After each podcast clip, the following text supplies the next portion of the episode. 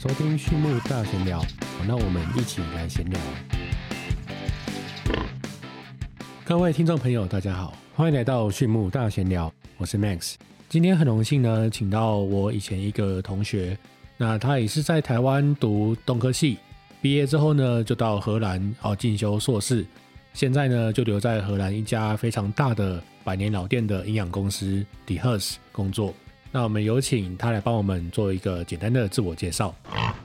Hello，大家好，我的名字叫新玉，我是台湾人，然后我之前从中心大学毕业，读中心大学动物科学系，然后毕业之后我在台湾工作一年，那一年我也申请荷兰的硕士，所以我现在人也在荷兰，刚毕业。然后我在荷兰读硕士的时候，荷兰的硕士是两年，第一年大部分都是在上课，然后第二年的话，我们就有做论文。那我的论文主题就是跟纤维的特性，包含化学还有物理特性对肉鸡肠胃道发育的影响。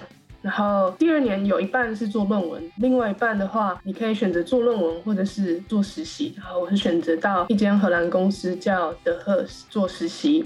你也会做一个研究的主题，那它的主题就是母猪在怀孕或泌乳期提供不同的饲料，它的体态变化，还有小猪体重整齐度的影响。实习的时候呢，就在找工作，然后那时候的话就看到这间公司有在招配方，所以我就开始面试。就面试四个月之后，我现在就在这间公司的配方部门。所以说，你现在的工作内容是在负责 DeHers 的配方是吗？呃，对我刚开始一个半月，然后负责配方。那我现在开始负责的是亚洲区的配方，那主要从印尼地区开始。那 The Hers 它的配方跟其他公司比较不一样的是，它把配方都集中在荷兰，而不是把配方呃散落至各个国家。那通常我听到的大部分的公司都是配方会在当地，那同时它也兼具产品经理的角色，那就是去了解当地最直接的需求。呃，除了工厂方面的话，那还有客户方面的直接需求，那他自己也可以根据这些需求去调整配方。那你说哪一个呃模式比较好？其实就是有好有坏。嗯，例如如果在 The Hers 的话，所有的配方都在荷兰。比如说我的同事他们就有协助，比如说葡萄牙、非洲地区、东欧各个地区的配方，其实都是跟你住在同一层楼。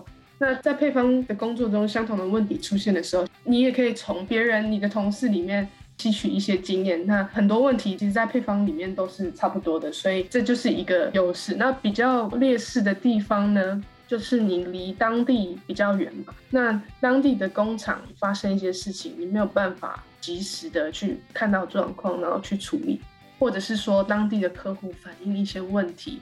那这些问题一直重复出现的话，你也需要当地的产品经理去告诉你说，哦，现在有这个问题，可以请你调整配方吗？所以这种劣势的话，我们就会透过频繁的沟通，以及可能每三个月都要去当地的工厂巡视，啊，去做调整。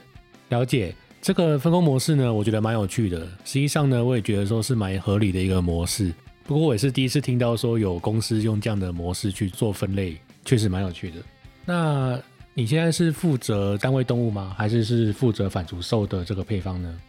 就像我刚刚说的，我其实主要是负责印尼区。那这间公司以配方的角度的话，其实任何配方没有着重在任何一个动物，主要是营养师他们会有动物别的区分。例如我现在在印尼，那主要的饲料种别的话，会是鸡的饲料跟水产饲料。当然也是会有一些猪的跟牛的，不分动物别都要去做调整。假如今天我对鸡的配方上有问题的话，其实我就是要去找鸡的营养师，然后去询问他。那所有的营养需求其实都是营养师圈配方师讨论，然后放到系统里面。那你刚才有提到，现在你们比较主要可能会在印尼或是越南这两个东南亚的国家可能比较多嘛？那现在在这两个国家的饲料好做吗？还是说有没有什么样的问题呢？因为我也才刚开始一个半月嘛。那 The Hers 在东南亚、缅甸、还有柬埔寨、越南跟印尼。那因为缅甸跟柬埔寨的局势，所以大部分的生意都是着重在越南跟印尼。那越南的话，我问我的越南同事，他说目前德在越南是最大的，但是我不确定，因为我不是越南人，然后我也没有负责越南的工厂。那在印尼的话，其实我们有一点算是刚开始，那很多事情都还在调整的地方，所以好不好做，好不好做，其实我还不清楚。但我相信说，等这一切都调整好之后，我们在印尼区进步的空间还是蛮大的。嗯，了解。那就我所知啊，印尼是一个穆斯林的国家，他们饲养的动物 biển 呢，可能以家禽为主哦，或者是水产为主，做好他们主要的动物性蛋白质的来源。那我想问的是，我们都知道在台湾，像普丰啊、大成啊这种大公司，他们对于家禽的控制是比较一条龙的，尤其是在肉鸡这一块。那我想问说，哎，那在印尼也是这样的一条龙的模式吗？还是说它的个体散户会比较多呢？然后它和台湾比较不一样的地方是，它其实公司有一个原则，就是它不想要和农民抢饭碗，所以说。他们并不会在当地收购农场。那我们的一个角色是我们生产饲料，然后帮助当地的农民去解决问题。那在越南的话，他们其实有开始要拓展种猪、种鸡的部分。那主要就是我们提供的服务就是提供动物给当地的农民，然后也有提供饲料。那除此之外的话，比如说他们的农场有问题、动物有问题的话，也会提供一些技术上的支持。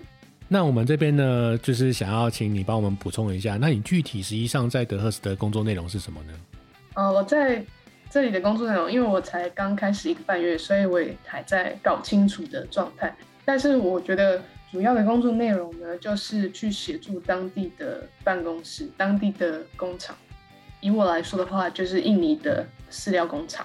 那一个饲料工厂，你能想象它会出现不不一样的问题？例如，有一些饲料原料它没有办法如期到达工厂，或者是有一些饲料原料它就是没有在生产了，或是有一些客户他可能会反映饲料有些什么问题的话。那我们就要根据当地的产品经理或者是工厂方的要求，然后去做配方的调整。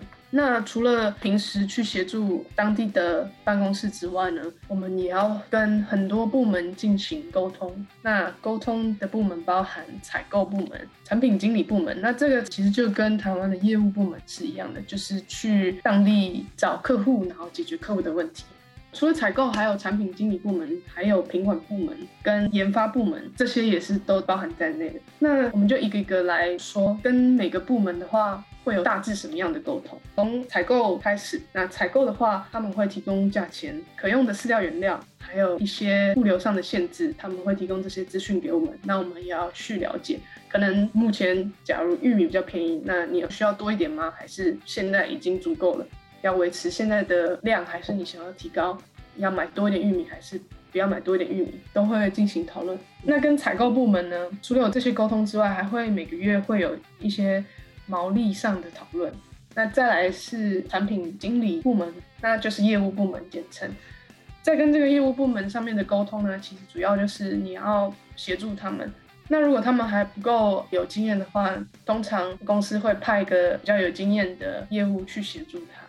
那再来是品管部门，品管部门主要就是当地会有当地的品管部门，每个工厂都会有一个。那我们在 Global 也会有一个荷兰管全世界的品管部门。那这些品管部门呢，主要就是他们每一周或是每一个月，根据每个工厂会有一些不一样。那他们就是要对饲料进行分析，品管的分析主要就是一般成分分析，里面包含有。含水量、呃，粗蛋白等等，然后除此之外会分析，例如呃霉菌毒素的含量，然后去控制饲料的品质。那除了这些化学物质的分析之外，他们也会做，比如说打粒品质的分析。所以当地的品管部门其实它就是着重于这些饲料本身的评估跟维持它的品质。